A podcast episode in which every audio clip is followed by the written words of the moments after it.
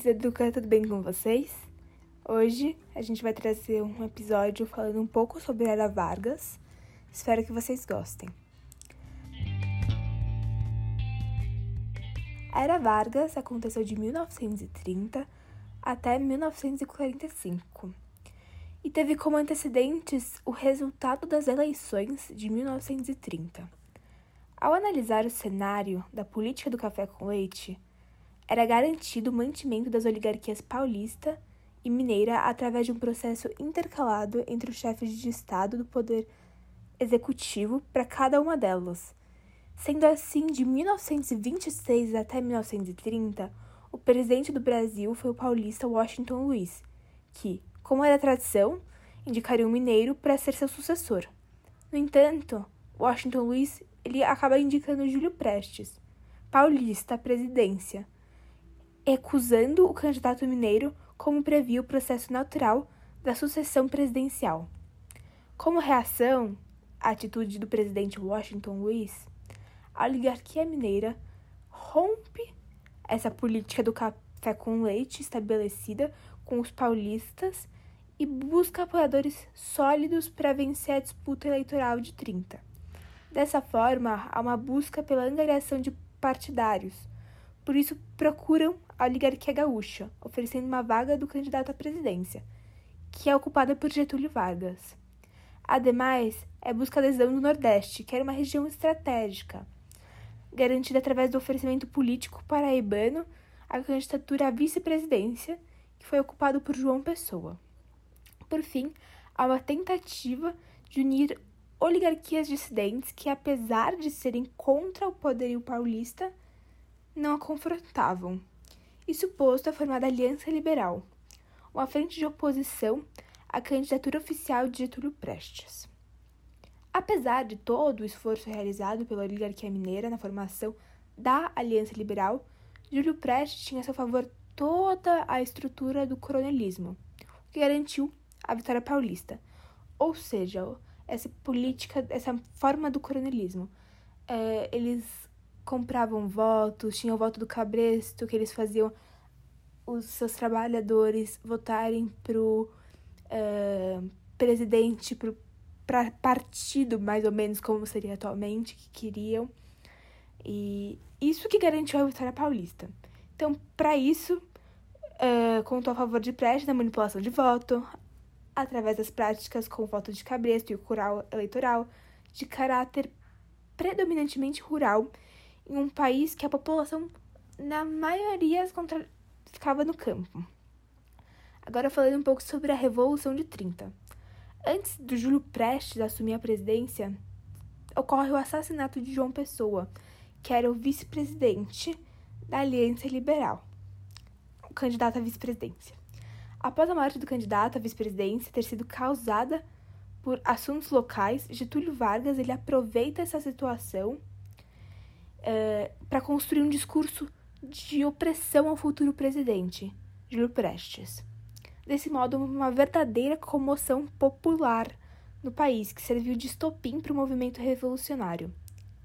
Então, protagonizado pelos tenentes, o golpe de Estado teve um caráter militar que busca uma tentativa de retomada do protagonismo do exército, com exceção de Luiz Carlos Prestes, que não aderiu ao golpe de 30 por ter rompido com o tenentismo nas eleições do mesmo ano, ingressou no grupo comunista, passando a ser principal liderança comunista no Brasil. Apesar desse fator excludente, diante da inevitabilidade dessa revolução, as elites também assumiram posição no confronto, assim como a burguesia, os setores médios urbanos e operários. Portanto, com o triunfo da revolução que eclodiu simultaneamente em Minas Gerais, Rio Grande do Sul e futuramente no Nordeste, com enfoque na Paraíba, acontece a deposição de Washington Luiz através da Revolução de 30. Então, Getúlio Vargas assume a presidência brasileira, onde se mantém no cargo até 1945. Esse episódio histórico recebe o nome e o caráter de uma revolução, uma vez que é uma dimensão revolucionária, um marco inaugural de um novo Brasil, além da tentativa de deixar o Brasil rural para o passado. Agora falando um pouco sobre o panorama do governo de Getúlio Vargas como principalmente como principal, perdão, produto dessa revolução, a um estado de compromisso.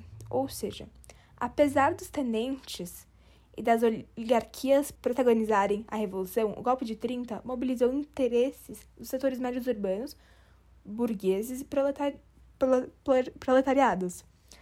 Porém, trata-se de uma base de apoio muito heterogênea, com demandas muito antagônicas. Ademais, nenhum deles teve a capacidade de conseguir preencher o vazio de poder gerado pela queda dos paulistas, uma vez que nenhum deles tinha o impacto necessário para governar sozinho. Dessa forma, o estado de compromisso é desenvolvido buscando sanar o preenchimento do vazio do poder, tendo em vista que nenhum dos grupos conseguiria dirigir o Estado em direção aos interesses e demandas, então há uma expectativa de que o Estado realize tal processo por eles. E aí que se inicia o governo provisório, que foi de 30 até 34. Nos anos iniciais de governo, Vargas opta por medidas que possam possuem um caráter claramente centralizador, coerente com o programa do movimento tenentista. Por outro lado, naquele conjunto de forças heterogêneas que deram suporte para a Revolução de 30 e, consequentemente, a ele, havia, por exemplo, as oligarquias rurais, que não estavam se beneficiando com as novas medidas instauradas. Mesmo assim, Getúlio Vargas dá preferência à abertura de espaço para a atuação do movimento tenentista. Logo, o governo provisório de Vargas inicia-se em um contexto de uma certa crise política, fruto dessa demanda por lidar com interesses tão distintos. Então se inicia a Revolução Constitucionalista de 32. Tendo o contexto em vista, é tácito afirmar a dificuldade de ministrar providências tão antagônicas devido à sua base de apoio tão heterogênea. A partir disso, é pressuposto o descontentamento da oligarquia paulista, que busca concretizar o interesse a possibilidade de um contragolpe. Nessa situação, há mais um estímulo, a possibilidade de participação das demais oligarquias, como a mineira e gaúcha, que sinalizaram as suas disposições. No entanto, Vargas negocia com os mineiros e gaúchos e ele consegue desmobilizar tais oligarquias dessa hipótese de dar apoio para o grande adversário, que eram os paulistas. Isso posto, o conflito ele recebe o nome de Revolução constitucionalista, já que defendiam a constitucionalização do país, alegando que não parecia haver motivos razoáveis para que Vargas deixasse de apresentar ao país uma nova constituição. Com papel secundário no governo provisório, o Partido Democrático, PD, ele acabou rompendo com Vargas, juntamente com o Partido Republicano Paulista, o PRP. É formado o Movimento de Frente Única Paulista, fundado em 1926, que congregava os interesses paulistas. Composto pela burguesia, os setores médios urbanos.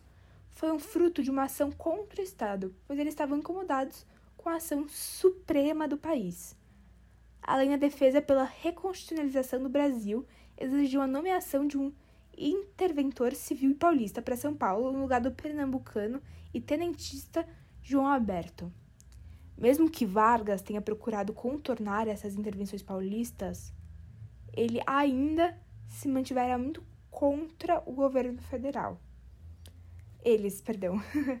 em maio de 1932, após um conflito de rua que terminou com a morte de quatro estudantes em São Paulo, foi organizado um movimento pregador da luta armada. Assim surgiu o batalhão que levou o nome das vítimas, como homenagem, MMDC, Martins, Miragaia, Drauzio Camargo.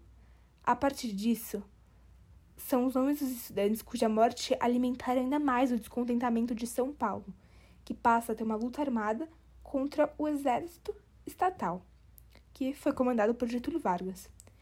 Ademais, o confronto ele carrega uma dimensão simbólica muito relevante, não apenas militar, que os paulistas ele articulam narrativas de exaltação da paulistanidade, com defesa da autonomia e afirmando ser ela a grande locomotiva que carrega os mais de 20 estados brasileiros. Com esse discurso, o governo federal taxou o movimento como separatista. Do mesmo modo, Vargas se apega no discurso para lutar contra os paulistas, desqualificando o movimento através do conceito de brasilidade, ameaçando o movimento de ser um afrontamento à unidade brasileira. Apesar de ter sido um movimento que congregou um número significativo de paulistas, os operários não fizeram parte, já que, aos olhos deles, não faria sentido participar vidia o olhar elitista da Revolução e o interesse pelos feitos do Ministério do Trabalho, elaborado por Getúlio Vargas. A luta teve início em 9 de julho de 1932, não ultrapassou mais de três meses. No ramo militar, mostrou-se bastante desequilibrada devido à superioridade militar do governo de Vargas. Sob essa ótica, o governo federal agia para fragilizar os estados, ao passo que investiu pesadamente no exército, garantindo a desigualdade bélica, e suposto a frente única pelo, para estratégias como a campanha do ouro, em que os cidadãos eram incentivados a doar objetos de valor com o objetivo de financiar o conflito. Também na precariedade das forças paulistas foi utilizada a matraca, para simular sons de tiro. Ainda nesse conflito, foram aplicadas as inovações bélicas desenvolvidas na Primeira Guerra Mundial, o que trouxe como conclusão que os paulistas foram amplamente e rapidamente derrotados no campo de luta armada. No entanto, não se pode afirmar que a revolução foi ruim, já que exerceu uma certa pressão para Vargas acelerar o processo de reconstitucionalização, elemento defendido pelos paulistas. Após o conflito, apesar da derrota, o sentimento de paulistanidade foi fortalecido devido à conquista da, re... da constitucionalização do país. Assim foram construídos monumentos na cidade, como as bandeiras, identidade resgatada na Revolução de 32, o obelisco, passando por um processo de exaltação simbólica dos paulistas. Então, derrotado no campo militar, os paulistas eles tentam fazer de São Paulo um centro intelectual do país. Como exemplo, a fundação da Universidade de São Paulo em 1934. E em 1933 ocorre a eleição e, consequentemente, reunião da Assembleia Constituinte, daquela responsável para concretizar a reconstitucionalização, algo em linha aquilo defendido pelos paulistas. Contudo, apesar de levar adiante a reconstitucionalização, interesses paulistas, Vargas o desenvolveu de acordo com seus próprios interesses. À luz dessa lógica, a Assembleia Constituinte teve a presença de deputados classicistas, aqueles associados às classes industriais, burguesia e operários, que defende o corporativismo, ou seja, a dimensão individual é sobreposta à dimensão coletiva. Nesta representação, obrigatoriamente, um membro de certa classe tem direito de votar apenas uma pessoa da mesma classe. Portanto, essas 40 vagas são resultado de uma escolha que ocorre dentro dos sindicatos e patronais, o que tem total relação com o cooperativismo dos regimes fascistas, buscando amenizar as relações conflitantes entre burguesia e operários. Um esforço de harmonizar grupos conflitantes que poderiam abrir a margem a uma revolução socialista, processo indicado por Karl Marx, tendo isso em vista, esse Ministério do Trabalho passa a ser um órgão pelo qual o governo teria o controle sobre os sindicatos, que, paz, que existiriam de acordo com ele, podendo não participar dos deputados classicistas. Frente à mecanização, o Estado passa a ser o grande fórum de representação. Finalmente, em 34, é inaugurada a Constituição de 34, estabelecendo a nacionalização das minas e queda de água, numa política que sinaliza intervenção do Estado na economia, coerente com o contexto de decadência do liberalismo, tendo em vista o contexto de 1929, em que o nacionalismo exacerbado e a intervenção estatal é predominante no mundo ocidental, afetado pela crise do liberalismo econômico proposto por Adam Smith. Ademais, quando a constitucionalização determina a pluralidade e economia dos sindicatos, há uma certa derrota para o governo Vargas, que propunha uma unidade sindical, dificultando o controle do governo sobre todos os sindicatos não conseguindo distinguir os grupos que são aliados, portanto, busca retomar uma unicidade sindical. Então, essa é uma legislação bastante avançada para aquela época, já que ela garante um conjunto de direitos sociais da população brasileira. Tem uma ampla legislação trabalhista.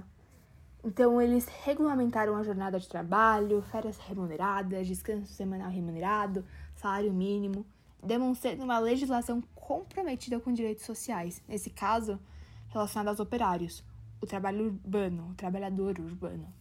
Naquela lógica do Estado de compromisso, Vargas não leva as leis trabalhistas para os trabalhadores rurais, tampouco uma reforma agrária. Com a aprovação dessas leis, os trabalhadores urbanos garantem apoio ao presidente e sua base eleitoral. Ademais, oficializado na Constituição de 34, é desenvolvido o Código Eleitoral com as inovações do voto secreto, voto feminino, voto obrigatório e a justiça eleitoral, que significa, que significa atribuir o papel de fiscalizar, monitorar e controlar o processo eleitoral. No entanto, os analfabetos não foram inclusos nessa Constituição. Com a Constituição de 34 promulgada, cuja promulgação encerra a necessidade de um governo provisório, é iniciada nova fase do é uma, iniciada uma nova fase desse governo do Vargas, o governo constitucional. Nesse aspecto, ele é eleito indiretamente com um processo escolhido pela Assembleia para se manter no cargo de presidente. Então começa o governo constitucional, que vai de 34 até 37. A partir disso, intensificaram-se as manifestações sociais que solicitavam mais direitos. Além da constante realização de greves, há uma parcela da população brasileira extremamente polarizada entre a NL e a EB. A priori, a ação integralista brasileira assumiu um claro e nítido discurso fascista, sem um fascismo brasileiro marcado por um discurso fortemente nacionalista, corporativista, pretendo de defesa de intervenção estatal na economia, na sociedade, na política, o que os membros da ED, portadores de um discurso anticomunista, eram conhecidos como camisas verdes, os militantes da EB, que mobilizaram como parte do aparato simbólico e letra sigma, que era a letra do alfabeto grego. Porque na narrativa nacionalista é necessário somar os valores e esforços para colocá-los à disposição de um líder carismático, que era a personificação do poder, por sua vez dotado de habilidades necessárias para guiar a nação. A Naue é o símbolo da nacionalidade e modo de cumprimento desse grupo. É exagerado dizer que esses integralistas eles eram racistas, como os nazistas, vide a utilização de elementos simbólicos indígenas. De 32 adiante, o grupo ele teve um crescimento exponencial, chegou a assustar os outros indivíduos de outros grupos ideológicos, o que levou à organização da formação da Aliança Nacional Libertadora em 35, que buscava conter os avanços da EB. A partir, pode-se dizer que essa é uma aliança heterogênea que juntava liberais e comunistas. Ela era uma aliança antifascista que também assume um discurso nacionalista intervenção estatal no setor econômico, momento em que o cenário internacional não mostrava liberalista, baseado nessas propostas do Adam Smith, o ocorrido Estados Unidos em 29, né, a crise da Bolsa de Nova York, influenciando os países a seguirem o New Deal. O líder da ANL era Luiz Prestes, Luiz Carlos Prestes, antigo membro do tenentismo que seguia a ideologia comunista. Há pontos de tangência entre o governo de Vargas com a IB, apesar de convergência. O discurso da IB ele era ameaçador, colocando em xeque o controle hegemônico do, Paris, do país. Ainda que não tenha sido membro da IB, o Vargas era o líder exaltado, o líder a quem deveriam ser colocados os valores e esforços da nação. Por isso, ele, Vargas ele recebe com muita simpatia as propostas da IB. Vargas decide enquadrar a INL através da Lei de Segurança Nacional, sendo colocada na ilegalidade, que também já mantinha na, na ilegalidade o próprio PCB, né, Partido Comunista Brasileiro. Ocorre a intentona comunista, um conjunto de levantes armados organizado por membros da INL, sobretudo os comunistas, em três cidades: Natal, Recife e Rio de Janeiro. Eles procuram articular um movimento para derrubar o poder de Vargas. Mas com a Constituição de 39 não havia a reeleição do presidente e Vargas estaria fora da candidatura. No entanto, ele inicia uma forte propaganda com o Comitê Comunista, que criou o pretexto para a necessidade de instauração de uma ditadura. Então, é, ele dissemina uma forte propaganda comunista recorrendo ao rádio, que se torna um meio de comunicação em massa, por onde pela ameaça de que a nação teria descoberto um plano comunista para a derrubada do governo, para a instauração de um comunismo no Brasil. Então o Vargas ele suspende as eleições de 38, a Constituição de 34 imediatamente, substituída por uma nova Constituição outorgada, ou seja, imposta, conhecida como Constituição Polaca, e fecha-se todo o poder legislativo em todos os seus níveis, câmaras, municipais e tudo. Contexto também de forte e nítida centralização política que definitivamente derrota o federalismo, que havia alcançado alguma sobrevida após a Constituição de 34. Por exemplo, a cerimônia de queima das bandeiras dos estados brasileiros, sinalizando que apenas uma bandeira seria aceita no país, a bandeira do Brasil. O Estado Novo, essa ditadura de Vargas, é apoiado pelas forças do Exército Brasileiro, com a ampliação do controle estatal, a escolha do estatismo autoritário, com determinada suspensão e extinção de todos os partidos políticos do Brasil. O que quer dizer, o PCB, a ANL, mas também a própria AIB, que dera apoio ao golpe e ajudou a forçar o plano Cohen, que é o, essa, esse plano comunista supostamente encontrado. O que mostra uma ruptura do integralista. Então, esse falta esse partido único de massas, o que não torna esse todo esse golpe uma ação fascista. É o Estado, esse arranjo autoritário que Vargas se apoia, não necessitando de um partido único, tem uma relação direta entre o líder e a massa.